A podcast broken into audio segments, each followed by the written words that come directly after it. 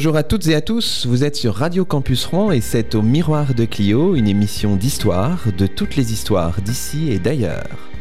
À la réalisation Samuel Guerrier, au micro Luc Dérault.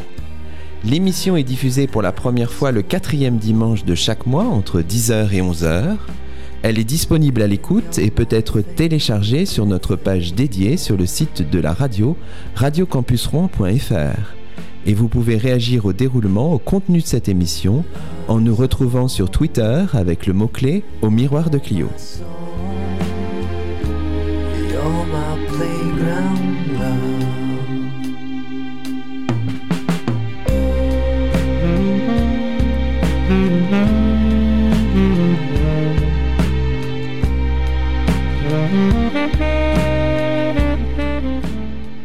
C'est aujourd'hui la première émission de la quatrième saison d'Au Miroir de Clio et nous sommes très heureux de vous retrouver pour de nouvelles aventures.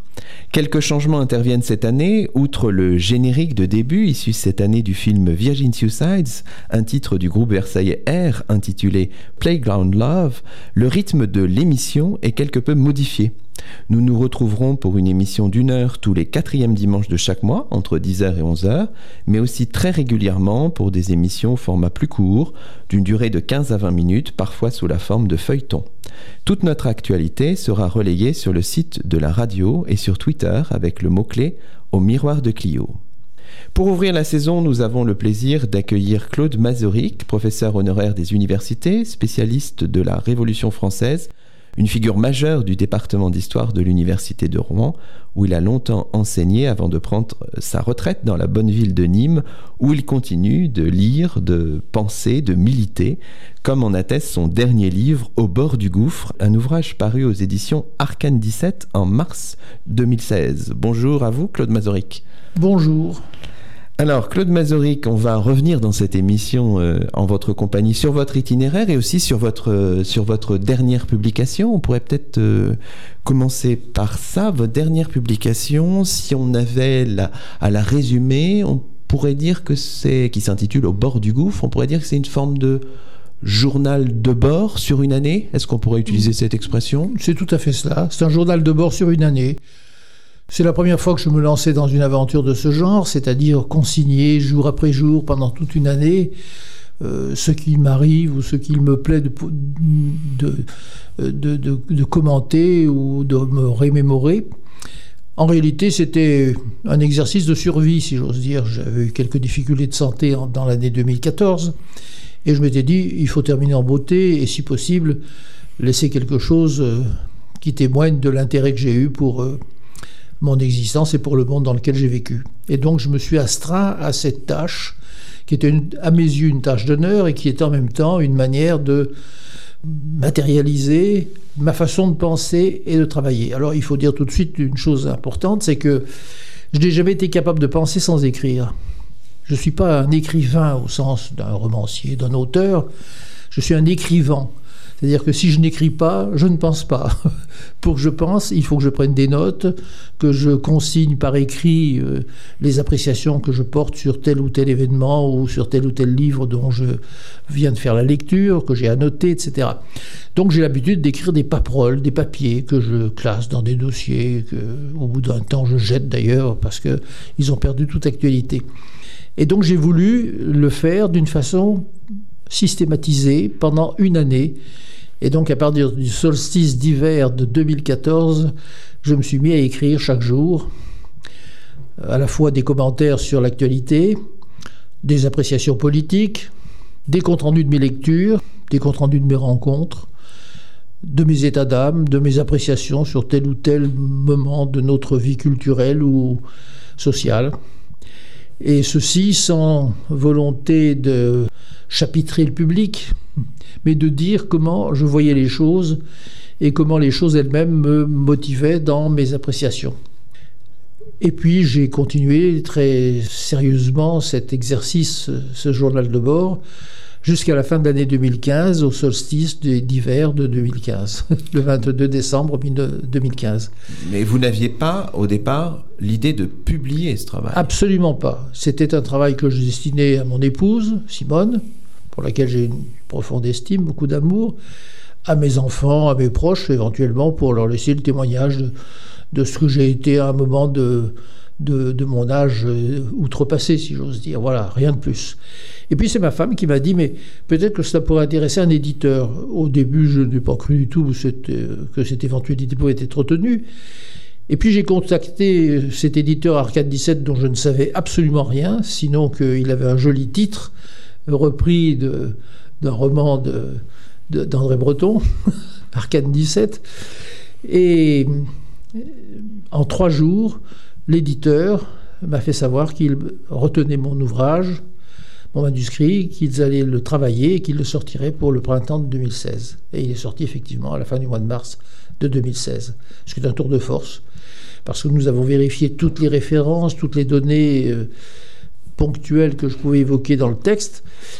Et si on a laissé passer pas mal de coquilles, on a euh, préservé l'essentiel de l'ouvrage, qui est donc un journal de bord au jour le jour, sans index, volontairement. Parce que si on avait bien un index, on modifiait complètement le rythme même de l'écriture. Et la logique de l'ouvrage, quoi. Voilà, la, logique de l'ouvrage, c'est un journal de bord d'une année. Et alors, quelle année? 2015. Évidemment, quand j'ai commencé, je ne pouvais pas imaginer, je ne pouvais pas imaginer à la fois les, drames terribles de l'année 2015 en France, mais aussi euh, cette situation étonnante qui est celle du monde aujourd'hui, dans tous ces dangers, dans toutes ces contradictions et dans ce oui, une espèce de maelstrom un peu. Oui, ce, maelstrom à la fois politique, euh, humain, avec les, migrations, les migrations, avec les modifications des, des espaces dans leur euh, hiérarchie de puissance la montée de l'Asie du Sud-Est, de la Chine, etc. Bref, toutes ces questions-là qui ont émergé en 2015 comme des évidences pour tout le monde, comme des, des, interrogations qui se posent à tout le monde, eh bien, j'ai été appelé à en traiter modestement, de mon point de vue. Oui, d'accord. Mais ce titre que vous avez choisi, Au bord du gouffre, à quoi fait-il euh, référence? Eh bien, à deux choses. La, la première, c'est la menace de disparition de l'humanité à la surface de la Terre qui est une question qui n'est pas une question abstraite. Euh, nous sommes dans la situation des dinosaures, si j'ose dire, au moment du grand cataclysme. L'humanité peut disparaître. Nous sommes sortis d'une phase que des historiens ont d'ailleurs qualifiée de guerre-monde, de 1937 à 1947, c'est la première guerre mondiale que toute l'humanité a, subie depuis l'origine de l'hominisation. C'est la première fois que toute l'humanité a été engagée dans un conflit interne de nature à, détruire des, dizaines de millions d'individus, d'humains. Aujourd'hui, la menace qui pèse sur l'humanité, ce serait une guerre terminale, en quelque sorte, accompagnée d'une destruction même de l'environnement dans lequel l'humanité s'est développée comme espèce, mm-hmm. animale consciente est devenue euh, l'humanité. Euh, donc le gouffre est, là. Et, la responsabilité des vivants, c'est précisément, et de l'humanité elle-même, c'est de se préserver et de préserver le cadre dans lequel elle est susceptible de se développer en quoi? Aller croiser et multiplier. Il y a cela.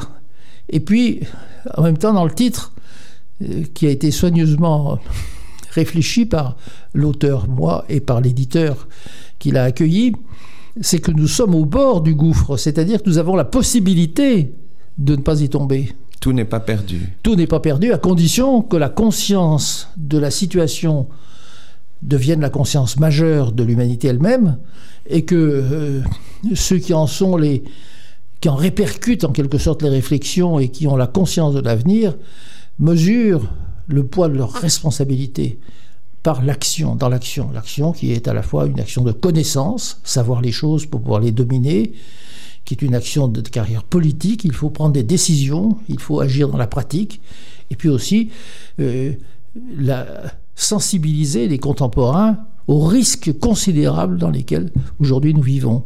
Alors évidemment, on pourra dire que c'est des élucubrations d'un homme qui arrive au terme de sa vie, j'ai 84 ans, c'est possible qu'il y ait cette dimension euh, un peu angoissée, euh, mais à laquelle je fais face très, très, très sobrement et très simplement. Il est possible qu'il y ait cela, cette angoisse, mais je pense que, en fait, beaucoup de nos contemporains sont sensibles aux risques qui sont ceux dans lesquels le monde vit aujourd'hui.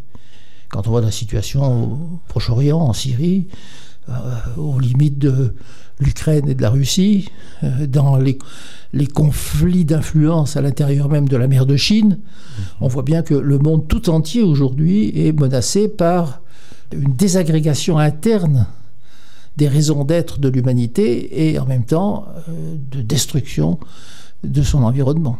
Alors, dans votre livre, évidemment, vous, vous avez pages, des pages assez fortes au moment des, évidemment, des, attentats de janvier et de novembre, mais moi, j'aimerais plutôt qu'on revienne sur ce qui fait, je trouve, la grande force de votre livre, c'est que pour réagréger les choses, peut-être, on a l'impression que vraiment la culture est très importante. Vous vous rappelez que vous êtes allé voir tel ou tel film, que vous avez lu tel livre, que vous avez vous êtes entretenu par mail ou directement avec telle ou telle personne. Reconstruire les choses par la culture, par le savoir, éternellement répété. Hein. c'est un peu, un peu ça, peut-être. Absolument. Ça, je ne renie pas ma, ma qualité d'intellectuel, d'historien, avec ma, ma, conscience professionnelle, j'allais dire, et, et puis ma conscience morale, c'est certain. Mais nous avons aujourd'hui, et c'est pour ça que nous sommes au bord du gouffre et non pas dans le fond du gouffre, nous avons tous les moyens culturels, intellectuels de connaître le monde, de le comprendre, de nous engager dans sa transformation pour le rendre un monde acceptable, pacifique, mmh.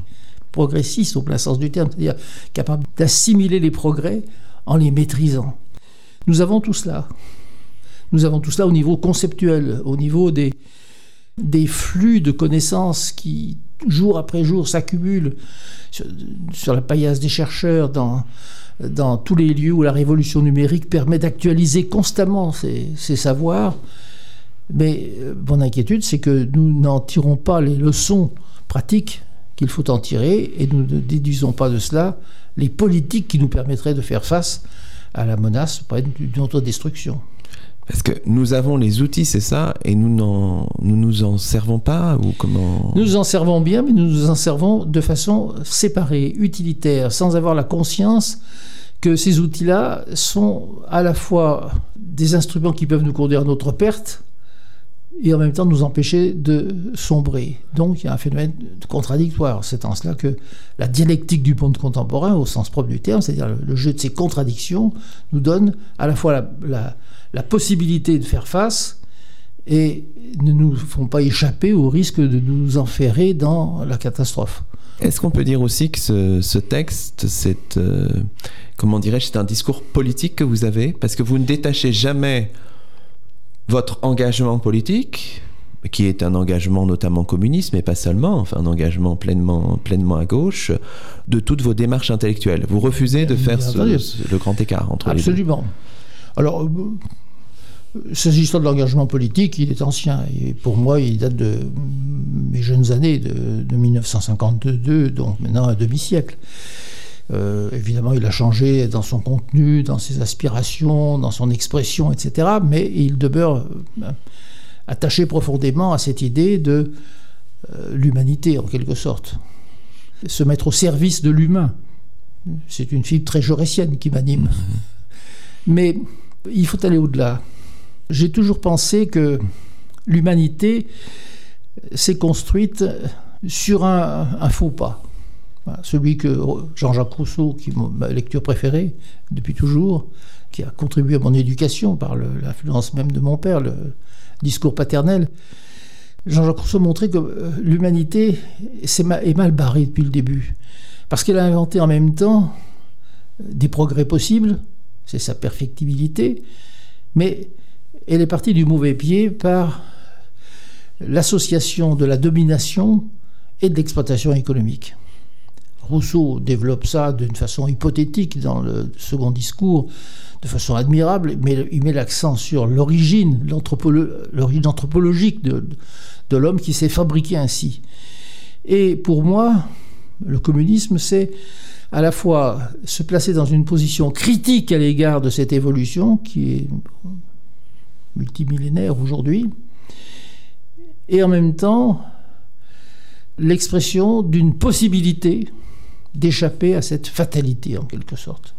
La fatalité qui s'exprime sous la forme de l'exploitation du travail par le capital et, plus encore des inégalités qui en découlent et des formes assassines en quelque sorte de domination qui se répandent constamment à l'intérieur de toutes les sociétés et entre les sociétés elles-mêmes sur, à l'échelle du monde et qui est l'un des risques du monde d'aujourd'hui.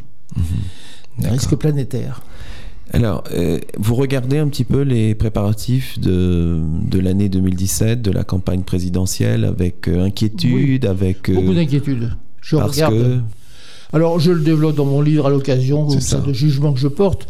Je suis, par exemple, tout à fait atterré par la banalité, la pauvreté, la duplicité qui a animé, inspiré en quelque sorte la politique du, président actuel.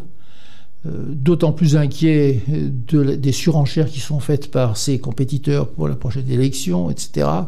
Tout cela euh, s'accompagne de retour vers la barbarie, l'inculture, l'absurdité d'affirmations euh, qui sont contredites par toutes les connaissances acquises. Parler par exemple d'une unicité euh, ethno-culturel de la France est une absurdité complète. C'est peut-être de tous les pays d'Europe celui qui a le plus, en quelque sorte, engrangé les cultures multiples pour nous produire ce qu'elle est aujourd'hui. Vous faites allusion à la, phrase de Nicolas Sarkozy, nos ancêtres les Gaulois. Oui, entre autres, entre, autres. Mais dans son opportunisme, il reprend une formule euh, qui vient d'ailleurs et, et qui est utilisée par d'autres également. Tout cela est affligeant. Oui. Mais euh, l'essentiel de mon bouquin n'est quand même pas non, non, bien euh, politique. Non, non, je rappelle aussi euh, le bonheur d'être. Et par exemple, le bonheur de marcher en montagne. Je rappelle mes origines savoyardes. Je rappelle aussi que j'étais un professeur heureux et que j'ai beaucoup aimé enseigner et que j'ai de plaisir à évoquer les figures de mes anciens élèves ou étudiants que je retrouve à l'occasion quelquefois et qui sont quelquefois au bord de la retraite maintenant eux-mêmes. Alors il y a des passages effectivement où on entre dans d'autres choses et euh, vous euh, rendez hommage, vous dites tout votre amour, par exemple, pour votre, pour votre épouse. Hein. Il y a des moments assez, assez émouvants dans ce livre. Donc c'est vraiment un journal de bord où on peut naviguer. D'ailleurs, pas forcément de manière chronologique. On en peut même temps, j'ai veillé à être très pudique. Je Bien sûr, c'est pas, quelqu'un qui s'étale. C'est pas ce que je voulais dire, évidemment. mais, Je, dis l'amour que j'ai pour euh, mon épouse et je dis l'amitié que j'ai euh, pour des gens même que je n'ai jamais connus. Par exemple, Paul Tansky, qui est journaliste à l'Obs, qui sort de la, grande famille des, des Boltanski. J'ai lu son livre que j'ai trouvé formidable en pensant que dans, notre France aujourd'hui, eh bien voilà, des gens venus euh, d'un ghetto de l'Est de l'Europe et qui sont parmi ce que la France a offert de mieux au XXe siècle. C'est ça, on trouve dans votre livre vraiment tout un, ensemble de curiosités en fait. Vous dites vos curiosités, vos intérêts, vos passions parfois pour tel ou tel, ben, tel Je suis un être passionné et curieux, ça c'est vrai, je le reconnais volontiers. Je pense pas que ce soit un défaut.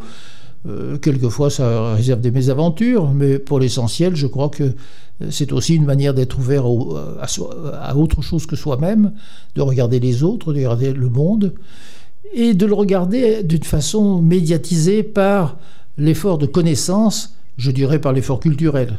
Vous savez, ce bouquin, je l'ai écrit sans sortir de ma chambre. Pratiquement, euh, c'est par des lectures, des regards jetés sur des films ou, des émissions de télévision. Mais dans l'ensemble, je, je sors assez peu. Je ne suis pas un touriste dans le monde. Je me déplace, j'ai fait comme tout le monde des découvertes considérables par des voyages nombreux mais on apprend autant par la lecture distanciée, par le regard euh, médiatisé, que par des déplacements rapides en voiture sur une autoroute dans des pays qu'on n'a jamais connus et sur lesquels on ne sait rien. Donc je n'ai pas une vision touristique du monde, j'ai une vision culturelle du monde réel et donc limitée évidemment par mon expérience propre. Mais je la crois très, très, étendue, comme celle de tous les historiens, parce que les historiens ont précisément ce goût de, de découvrir ce qui n'est pas euh, immédiatement à la portée de tous. Et face au temps qui passe, la culture, elle peut être pensée comme résistance ou source de désangoissement ou, c'est pas du tout la question enfin? Le temps qui passe, c'est la grande question.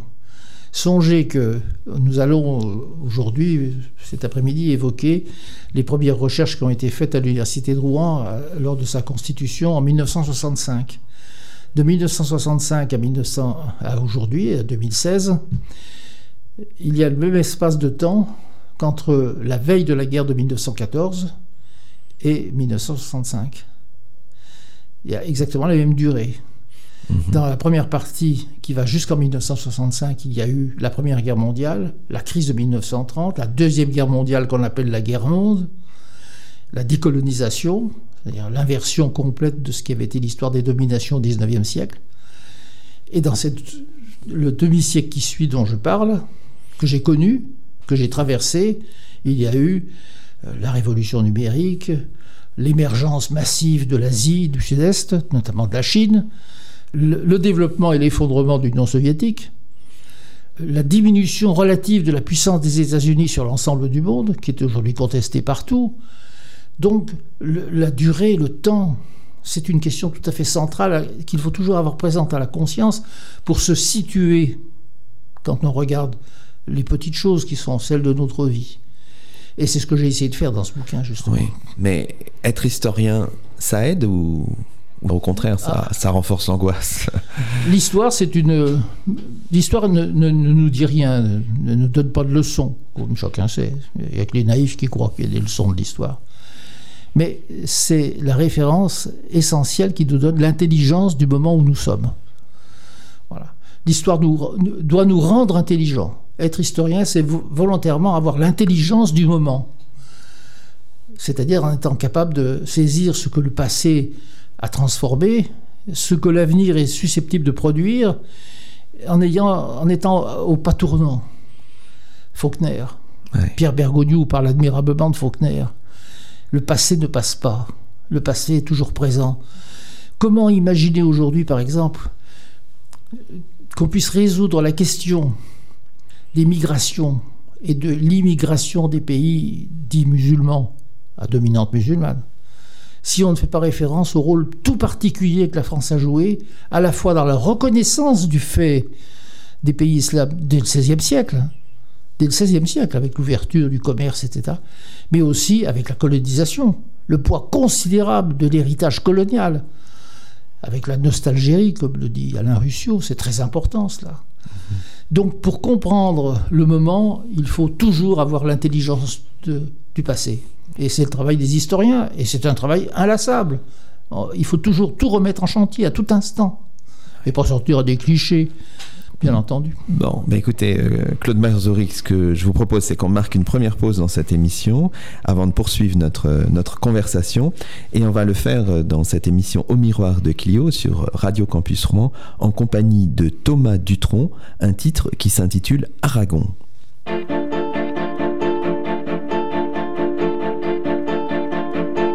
Tout est affaire de décor.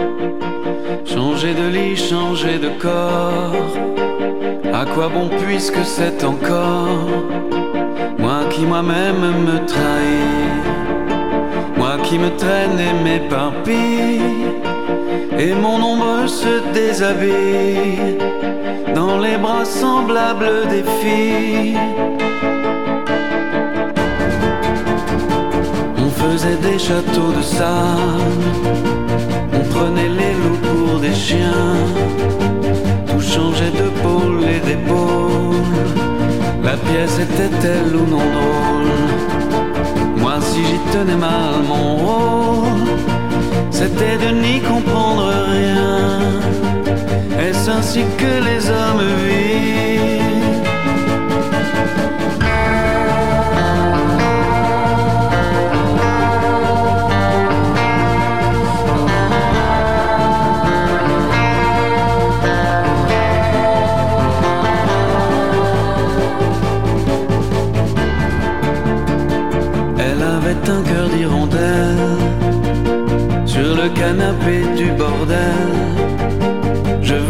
M'allonger près d'elle dans les hoquets du piano là.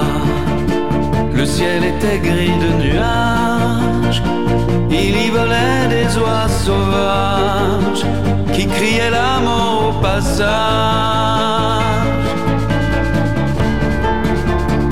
Je passais comme la rumeur je m'endormais comme le bruit. Je n'avais amour ni demeure, nulle part où je vis ou meurs. Le temps de rêver bien court. Que faut-il faire de mes nuits? Que faut-il faire de mes jours?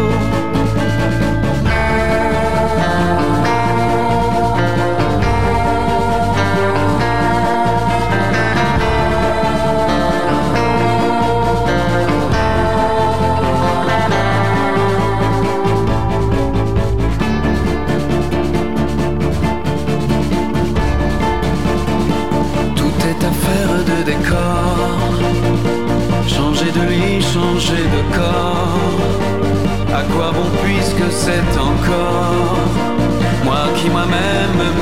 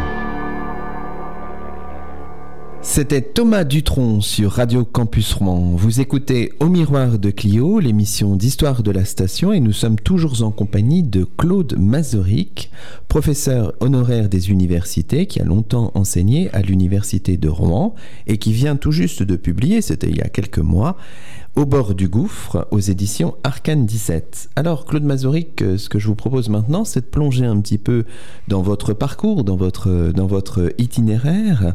Alors commençons euh, traditionnellement un peu par, euh, l'enfance. Vous êtes un homme du Sud, je crois qu'on peut dire ça. Oui, du Sud, c'est certain, par mon ascendance paternelle, totalement du Sud, puisque mon père était Sévenol, euh, d'une vieille dynastie de paysans Sévenol de Saint-Germain-de-Calberte, qui se sont ensuite installés à Colorgue, près de Nîmes, dans la Gardeninque, comment dire, entre l'Uzège et la Gardeninque. Ce sont des, des, des désignations provinciales du Languedocienne. Et par ma mère aussi du Sud, parce que elle est savoyarde de Villars-sur-Doron, dans le Beaufortin, euh, donc qui était une, une province piémontaise jusqu'en 1860 et qui a été réunie à la France seulement en 1860. Donc disons du Sud-Est, une Voilà. alpine en tout cas. Alors c'est d'ailleurs original ce mariage, parce que elle est issue d'une famille catholique dans une région hyper catholique en quelque sorte, où on n'avait jamais vu d'autres pratiquants d'une confession quelconque dans le Beaufortin, euh, et qui était une sorte de pépinière de, de curés. Pendant la période piémontaise, on recrutait beaucoup de Savoyards dans les séminaires pour les, pour les expédier ensuite comme aumôniers dans, au- dans l'ancienne Nouvelle-France, c'est-à-dire le, Québec, ou dans les, les colonies françaises, en Afrique. Donc euh, ma mère était catholique, croyante, je ne suis pas sûr. Elle n'avait en tous les cas pas de problème métaphysique, mais elle était très scrupuleuse dans le respect de la codification dogmatique de l'Église romaine. Mon père, ça l'amusait beaucoup parce que lui était au contraire d'une origine protestante, d'une dynastie protestante. Euh, on n'a jamais eu dans la famille d'autre chose que des protestants depuis euh, le XVIe siècle, donc qui ont subi la répression euh, et l'effacement, la conversion forcée, qui sont revenus au protestantisme avec la liberté que leur a reconnue la Révolution française et la création de l'Église réformée de France. Mariage curieux, interconfessionnel, extrêmement rare à l'époque, qui s'explique tout simplement parce que ma mère gardait les vaches de son père paysan en Camargue pendant la guerre de 1914, puisque tout le fourrage était pour les armées, et donc les vaches de Savoie, il fallait qu'on on les en- emmenait pâturer en Camargue l'hiver, et parce que mon père, grand mutilé de guerre, avait été récupéré, lui qui était ouvrier agricole, dans les chemins de fer de Camargue, et qu'il a rencontré cette jeune Savoyarde qui déchargeait du sel depuis les wagons et qui mettait les boys de lait sur les wagons pour les expédier vers Marseille ou vers Nîmes. Et voilà, ils se sont donc mariés en 1919. Et c'est un mariage qui a posé des problèmes du côté catholique, aucun du côté protestant. mais aucun dans, les deux familles qui ont très bien accepté ce mariage insolite, euh, qui n'a été reconnu par l'Église catholique qu'en 1932, après ma naissance. Jusque-là, ma mère était considérée par l'Église catholique comme une sorte de concubine publique, alors qu'elle était mariée et avait déjà trois enfants. Mais c'était aussi une école de tolérance extraordinaire. Mon père, qui était très épris de son épouse, riait de ses superstitions, de ses côtés papistes. Et elle considérait mon père comme une sorte de trublion vis-à-vis des institutions. Parce qu'il était évidemment, euh, il échappait à, toutes les obligations euh, qui étaient celles euh, éditées par les cultures diocésaines du catholicisme au début du XXe siècle. Voilà.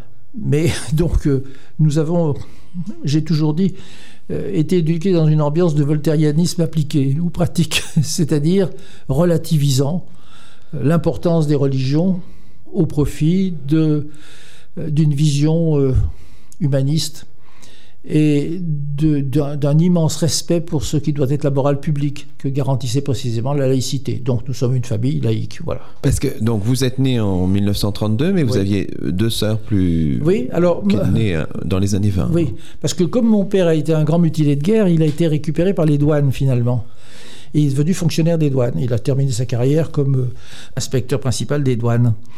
Et son premier emploi de commis des douanes euh, a été dans le Nord.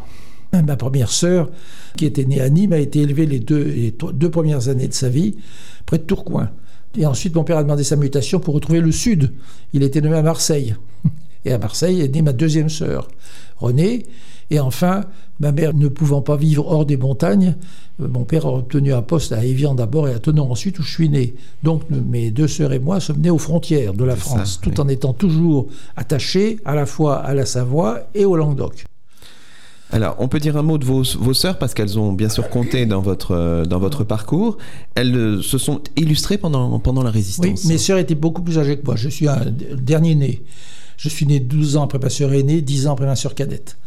Donc j'ai été élevé à la fois par ma mère, mais ma mère a été atteinte d'une maladie de Parkinson qui l'a rendue pratiquement euh, indisponible pour mon éducation euh, dès, dès, dès que j'ai atteint l'âge de 5 à 6 ans. Et mes sœurs ont joué un rôle important dans mon éducation proprement dite. Alors mes deux sœurs, donc plus âgées, ont avaient 20 ans euh, à l'époque de la Deuxième Guerre mondiale. Ma sœur aînée, qui était membre des Amis de la Nature, qui était très portée à gauche, qui était institutrice, dans une école, une, école au-dessus de la vallée d'Abondance, dans un petit village, un hameau qui s'appelait Charmy-la-Droit, qui était le siège d'un important maquis FTPF. Et donc ma sœur s'est engagée dans la résistance parce que les maquisards étaient là. Elle a joué un rôle d'agent de liaison, elle a rendu service, elle a entreposé tout le matériel des maquisards dans, dans son école, etc. Elle a failli être euh, arrêtée et condamnée. Euh, par la milice, je ne suis pas sur les détails, mais elle a réussi à s'en sortir par un tour de force euh, inattendu et beaucoup d'héroïsme. Et mon autre sœur, elle, faisait ses études d'infirmière et d'assistante sociale à Nîmes quand la ville a été bombardée en mai 1944. Elle a donc quitté la ville parce que son école était indisponible, l'hôpital était lui-même à moitié détruit.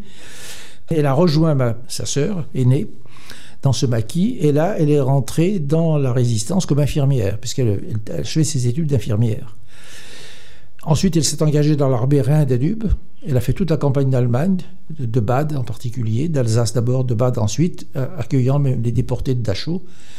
Et, là, elle, elle s'est engagée dans une voie politique très différente, dans un gaullisme, j'allais dire, euh, exalté, donc j'ai une sœur gaulliste, une autre sœur communiste. Oh, amusant. C'est amusant. elles étaient très liées l'une à l'autre et elles ont toutes les deux été des combattantes, si l'on veut, pour euh, la liberté et l'indépendance de la France. Alors, euh, le coup pour l'histoire et, pour la politique, euh, où sont-ils nés Est-ce qu'il faut remonter aux profondeurs de l'enfance, Claude Mazory Peut-être. Alors, l'influence de mon père est très considérable. Mon père était un pacifiste, blessé de guerre, mutilé, euh, qui a joué un rôle très important dans les mutuelles de fonctionnaires, des syndicalistes confédérés, réformistes. Il, était, il a été membre plus ou moins de la SFIO, du Parti socialiste, dont il s'est détaché d'ailleurs, euh, semble-t-il, en 1938. Mais je n'ai pas de renseignements plus, plus, précis sur son compte.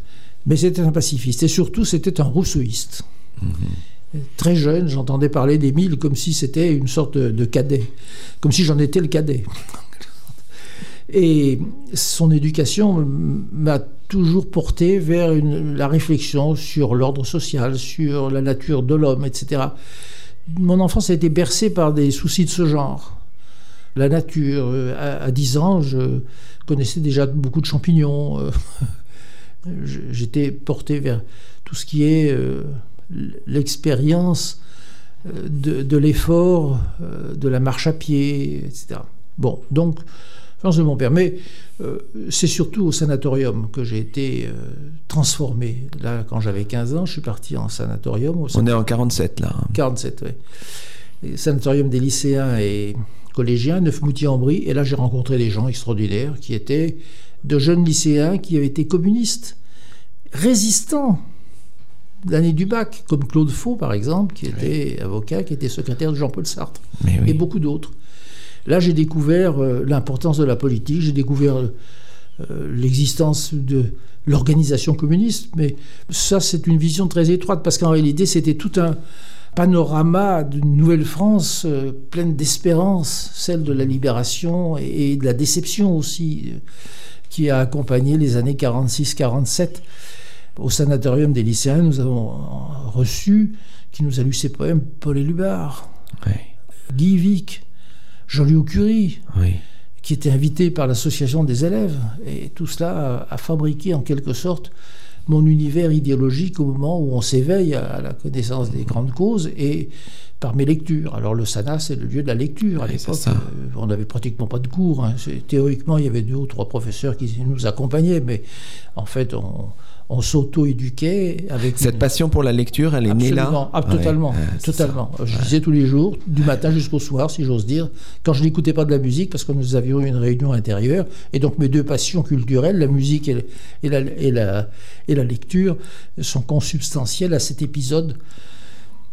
Et puis ensuite alors il y a euh, les études au, collège de Tonon avec des professeurs dont un qui a joué un rôle très important dans ma formation politique, c'est André Sauvage, un spécialiste de Molière qui est décédé, dont j'étais le collègue par la suite. Et puis surtout... Euh, L'Hippocagne euh, L'Hippocagne, euh, à Henri IV. au lycée Henri IV, où j'ai découvert, parce que c'est là véritablement que j'ai appris à, faire des, à, suivre un rythme postcolaire. Jusque-là, ma formation était plus autodidactique le SANA, puis après la cure, etc. Tout cela fait que j'ai travaillé par correspondance. C'est en Hippocane que j'ai appris à travailler, au sens propre du terme, c'est-à-dire construire un raisonnement, écrire, lire de façon méthodique, systématique, épuiser une bibliographie, etc. Donc c'est une année très formatrice. On peut citer le nom de Michel Fourniol, hein, je crois, qui, qui, vous a marqué. Un, un, professeur absolument éblouissant, euh, une véritable terreur d'ailleurs, mais qui mesurait pas à pas ce qu'il nous fallait acquérir pour pouvoir euh, prétendre avoir un esprit formé. Mhm. Et puis c'est là aussi que j'ai connu Albert Seboul, qui était professeur au petit lycée et qui m'a engagé en quelque sorte par euh, affection et par euh, inclination à devenir un historien de la période révolutionnaire qui était évidemment passionnante et que Michel Fourdiol précisément nous, nous enseignait. La rencontre avec euh, Soboul, ah printemps 52, donc là c'est quelque chose qui va vous marquer vraiment, c'est très important. Alors Soboul avait été un explosif, il avait un côté tyrannique, c'est certain, dans ses rapports avec les, les gens qu'il aimait ou qu'il détestait. D'ailleurs, les, les, uns comme les autres étaient traités sur un mode toujours euh, hypertonique, quelque sorte. Moi, il m'aimait beaucoup et c'était réciproque. Et il m'a tout appris, à la fois l'importance du travail, la, nécessité d'être rigoureux, la volonté de, dire ce qu'on pense, ce qu'on est soi-même, et de se mettre soi-même en position d'admettre la critique, c'est-à-dire de se corriger. Ce boule a été euh, pour moi un, mentor magnifique. Et en même temps, euh, je vais raconter une anecdote qui est assez drôle. Quand j'étais professeur et que j'ai passé l'agrégation, j'étais nommé au lycée Corneille à Rouen, d'où mon, arrivée en Normandie. Avec mon épouse, nous, avions un poste double au lycée Corneille et au lycée Jeanne d'Arc. On est en 1960. En 1960.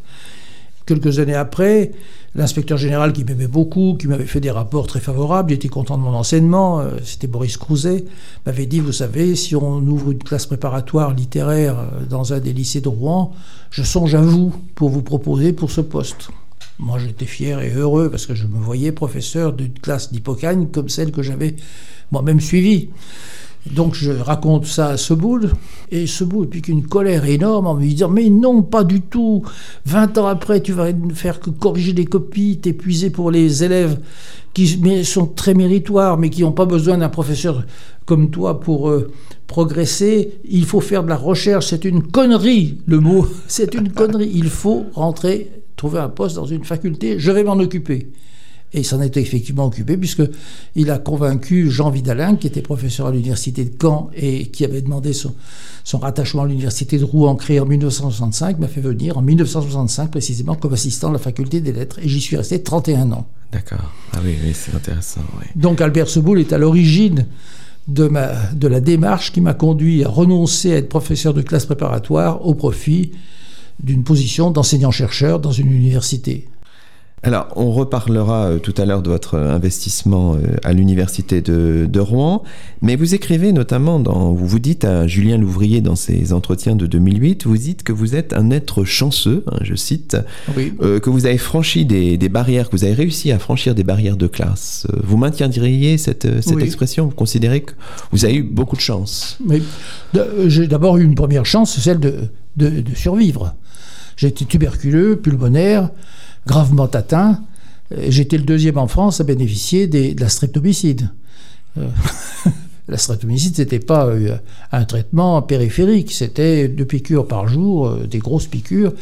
Mais en trois mois, j'ai été guéri. Et je suis toujours là.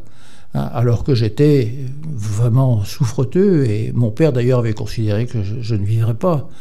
J'étais très atteint. Mm-hmm. Je fais partie de ceux que, que les antibiotiques ont sauvés première échappée. Deuxième échappée, j'étais élève du collège municipal de Tonon-les-Bains en Haute-Savoie, issu d'une famille de populaire. Ma mère avait même pas le certificat d'études. Mon père était un, euh, douanier qui faisait, par la promotion interne, gagner des échelons, mais à, partir d'une base culturelle extrêmement euh, étroite et limitée d'ouvriers agricoles. Grâce au soutien de ma sœur, je, suis rentré dans cette hypocagne Henri IV, et j'ai eu accès à ce qui se faisait le mieux, de mieux dans, dans l'enseignement supérieur de l'époque, à la Sorbonne. Euh, voilà, j'ai rencontré des gens qui, euh, des condisciples, qui étaient issus de, milieux culturels et, urbains, à la fois à l'aise sur le plan matériel, mais qui avaient surtout accès à toute la culture le théâtre, la musique, toutes ces choses qu'on rencontre à Paris, capitale, et beaucoup plus encore dans les années 50 qu'aujourd'hui. Et j'ai rencontré Albert Seboul. Et puis, c'est le moment de l'explosion universitaire, donc des postes sont vacants. Je rappelle toujours que les inspecteurs, euh, le doyen de Boire de Caen venait dans la salle des professeurs du lycée Corneille pour nous supplier d'accepter d'aller faire des cours au collège littéraire universitaire de Rouen, à l'enclave Sainte-Marie à l'époque. Euh, et en nous disant, mais vous savez, il y aura des postes, euh, on compte sur vous pour les occuper, parce que nous ne pourrons pas toujours faire le voyage de Caen à Rouen en passant par Paris. et, c'est comme ça qu'on a été aspirés en quelque sorte à Mont-Saint-Aignan, les uns après les autres. Mon collègue et ami Marcel Boivin d'abord, euh, puis ensuite moi, 65, Guy Le Marchand l'année d'après, etc. Pour tous ceux qui aujourd'hui rêvent d'avoir un poste à l'université et, et n'en voient jamais la queue d'un, si j'ose dire, euh, nous, nous avons eu de la chance. C'est ça. Une chance qui était la, chance de la conjoncture, de la croissance française. C'est ça, on est dans les 30 glorieuses. Oui, et puis on est dans le, passage d'une université réduite 150 000 étudiants pour toute la France à, 2 millions aujourd'hui. Oui, c'est ça. Euh, mal encadré d'ailleurs. Oui. Et, pour lesquels d'ailleurs le, général de Gaulle voulait un développement universitaire, de la recherche. Ça s'est très bien vu dans ces années-là. Et donc nous avons été euh, aspirés, c'est encore la chance. Et puis la chance après d'avoir vécu jusqu'à maintenant. Bon. Donc je, je considère que je suis chanceux. Très bien. Mais écoutez, ce que je vous propose, c'est de marquer une, une, dernière pause dans cette émission et de poursuivre ensuite notre conversation. On va marquer cette pause en compagnie de Catherine Sauvage, un ah. titre qui s'intitule Je t'aime tant. Catherine Sauvage, que j'ai connue quand j'étais jeune à Tonon-les-Bains au collège.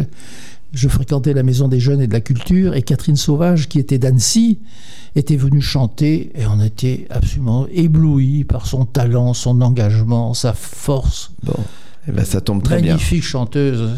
Catherine Sauvage. Quelle émotion.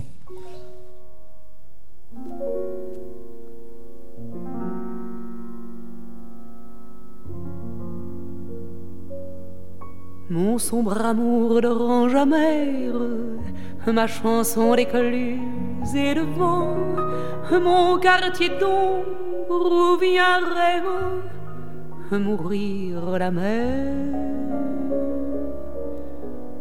Mon beau mois d'août dont le ciel pleut des étoiles sur les monts calmes, ma songerie au mur de palme où l'air est bleu.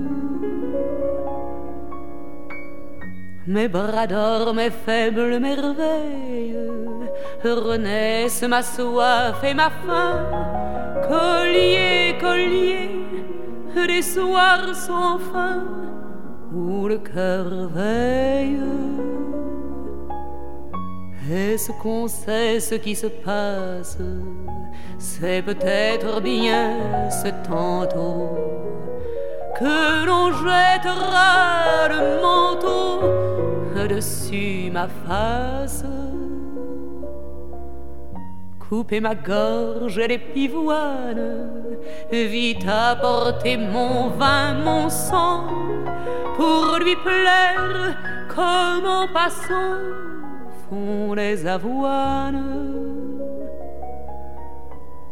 Il me reste si peu de temps pour aller au bout de moi-même et pour crier Dieu que je t'aime, je t'aime tant, je t'aime tant.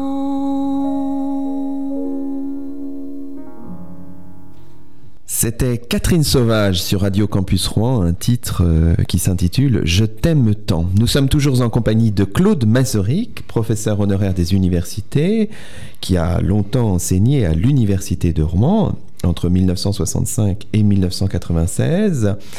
Et nous continuons à évoquer le parcours de Claude Mazoric. Alors, euh, on le disait, vous êtes euh, arrivé à Rouen dans les années 1960. Et à cette époque-là, vous engagez, euh, vous entrez en, histoire de la Révolution. Et vous choisissez comme thème, euh, vous travaillez notamment autour de, Gracchus Babeuf. Alors, est-ce que vous pourriez un peu nous expliquer, rappeler à nos auditeurs qui est Gracchus Babeuf et pourquoi vous êtes, vous, intéressé à ce personnage? Alors, Gracchus Babeuf, euh, c'est une vieille histoire dans l'histoire du mouvement ouvrier du socialisme en France. Mais en 1960 s'est tenu un grand colloque à Stockholm au Congrès international des sciences historiques avec euh, une journée consacrée à Babeuf comme ancêtre du communisme contemporain, en quelque sorte, pour aller vite, hein, parce que c'est beaucoup plus compliqué, mais enfin, retenons cette, image. Et les travaux sur Babeuf, qui étaient publiés en France, dataient tous de l'avant-guerre. Et on avait demandé à Albert Seboul de chercher un jeune chercheur qui puisse écrire un, une biographie, une histoire de Babeuf et de la conspiration pour des égaux de 1796 qui soit actualisée par rapport aux travaux antérieurs qui dataient quelques-uns avant même de avant 1914. Et compte tenu du renouvellement historiographique, il fallait euh, mettre une, sorte de mise à jour. Je me suis consacré à Babeuf à la demande de Seboul et de Jacques Godchaud, qui était professeur et doyen à l'époque de, de la faculté d'aide de Toulouse. J'ai été passionné par la pensée de Babeuf, par son histoire. C'est un plébéien, il sort des basses couches de la société, c'est pas un penseur issu du monde des Lumières, mais issu de, la société elle-même, picarde, dur, dur à la tâche, dans un contexte de pauvreté, de misère extraordinaire de sa famille, etc. Et par son effort, d'autodidacte, de quelqu'un qui se forme par lui-même, dans des circonstances qu'il fallait évidemment analyser plus en détail, il est devenu un publiciste et finalement le porteur et même le théoricien des grandes aspirations populaires qui ont traversé toute la Révolution française depuis 1789 et même un peu avant 1786.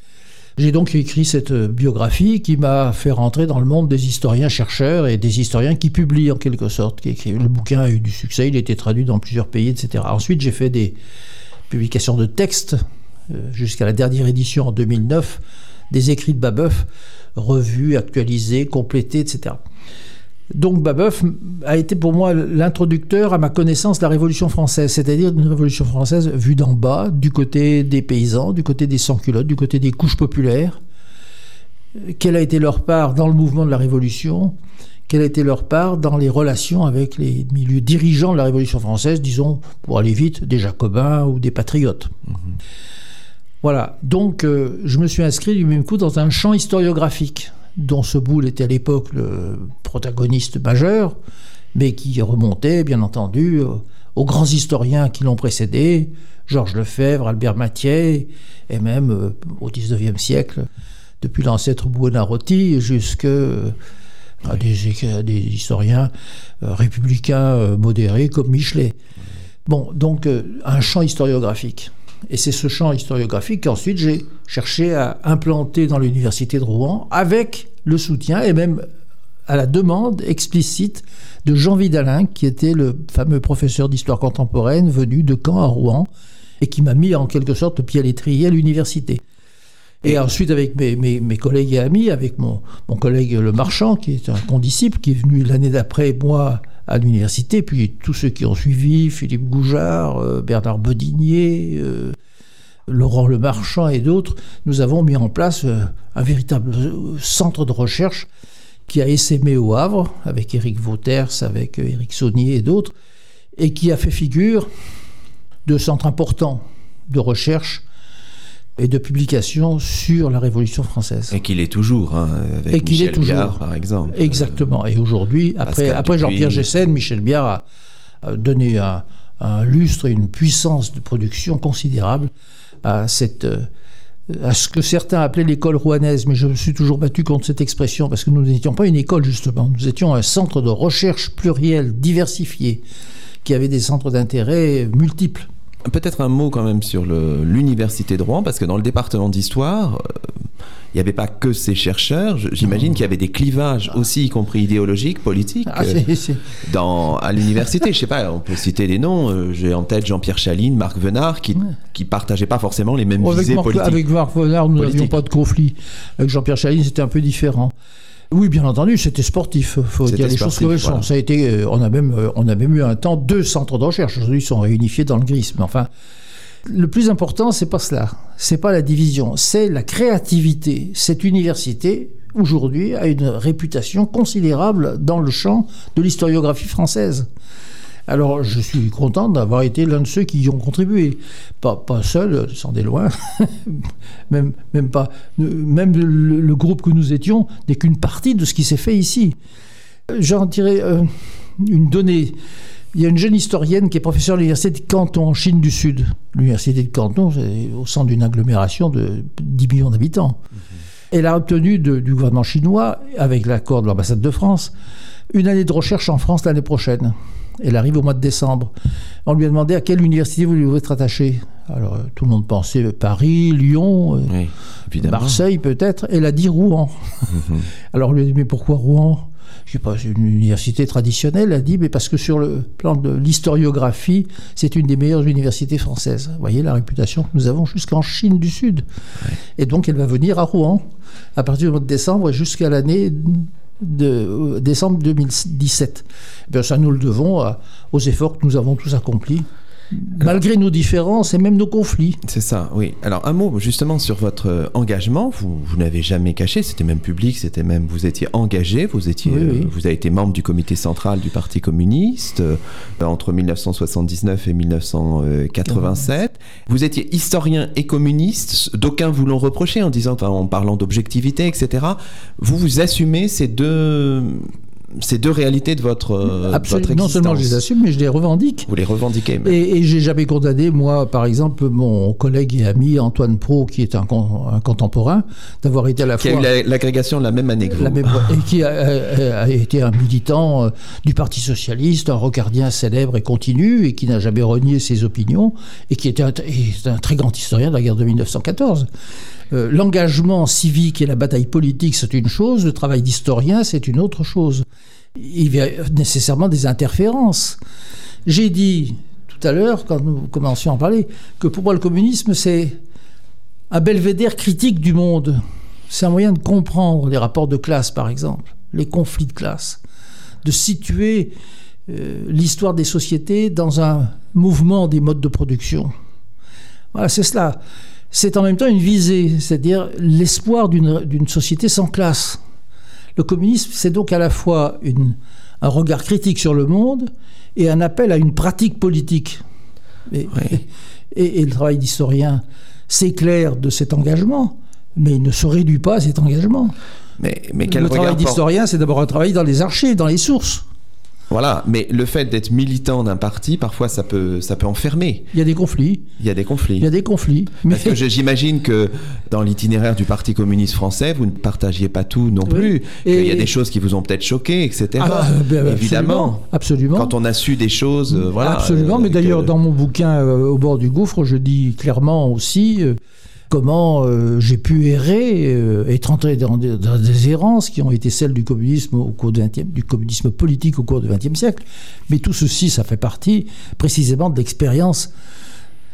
Comment poseriez-vous cette question à M. Vauquier, qui est normalien, historien agrégé, et qui euh, défend aujourd'hui l'idée que la France est, est- est l'héritier des Gaulois. Il n'est pas embarqué dans la politique, lui. On pose toujours la question aux communistes comme si c'était la contradiction était fondamentale, mais elle est valable pour tout le monde. Quiconque s'engage dans la vie civique s'engage dans des batailles qui certes s'éclairent de ce qu'on est sur le plan intellectuel, mais qui ne se réduisent pas à cette dimension et à l'inverse.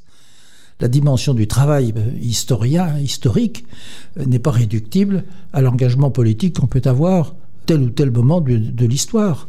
Je crois par exemple que la révolution d'octobre 1917 a été une expérience extrêmement terrible, dramatique, mais en même temps considérable pour l'histoire à venir de l'humanité. Et malgré l'échec du soviétisme, la disparition de l'Union soviétique, la leçon d'octobre n'est pas une leçon perdue dans l'histoire des hommes. Je le maintiens. Bah, évidemment, on me dira, c'est parce que vous êtes communiste, certes, mais c'est aussi parce que je connais l'histoire. Bon, bah écoutez, c'est un excellent mot de conclusion. Vous remercie beaucoup, Claude Mazoric. Et on renvoie à la fois à votre livre, paru en 2016 aux éditions Arcane 17 et intitulé Au bord du gouffre, et aux entretiens que vous aviez menés, aux longs entretiens vraiment très, très importants et qui nous ont aidés à préparer cette émission, que vous aviez menés avec Julien Louvrier, qui sont parus dans les cahiers d'histoire en 2008 et qu'on trouve très facilement sur Internet. En attendant, cette émission est terminée. Nous nous dans un mois. D'ici là, portez-vous bien. À très bientôt sur Radio Campus Rouen.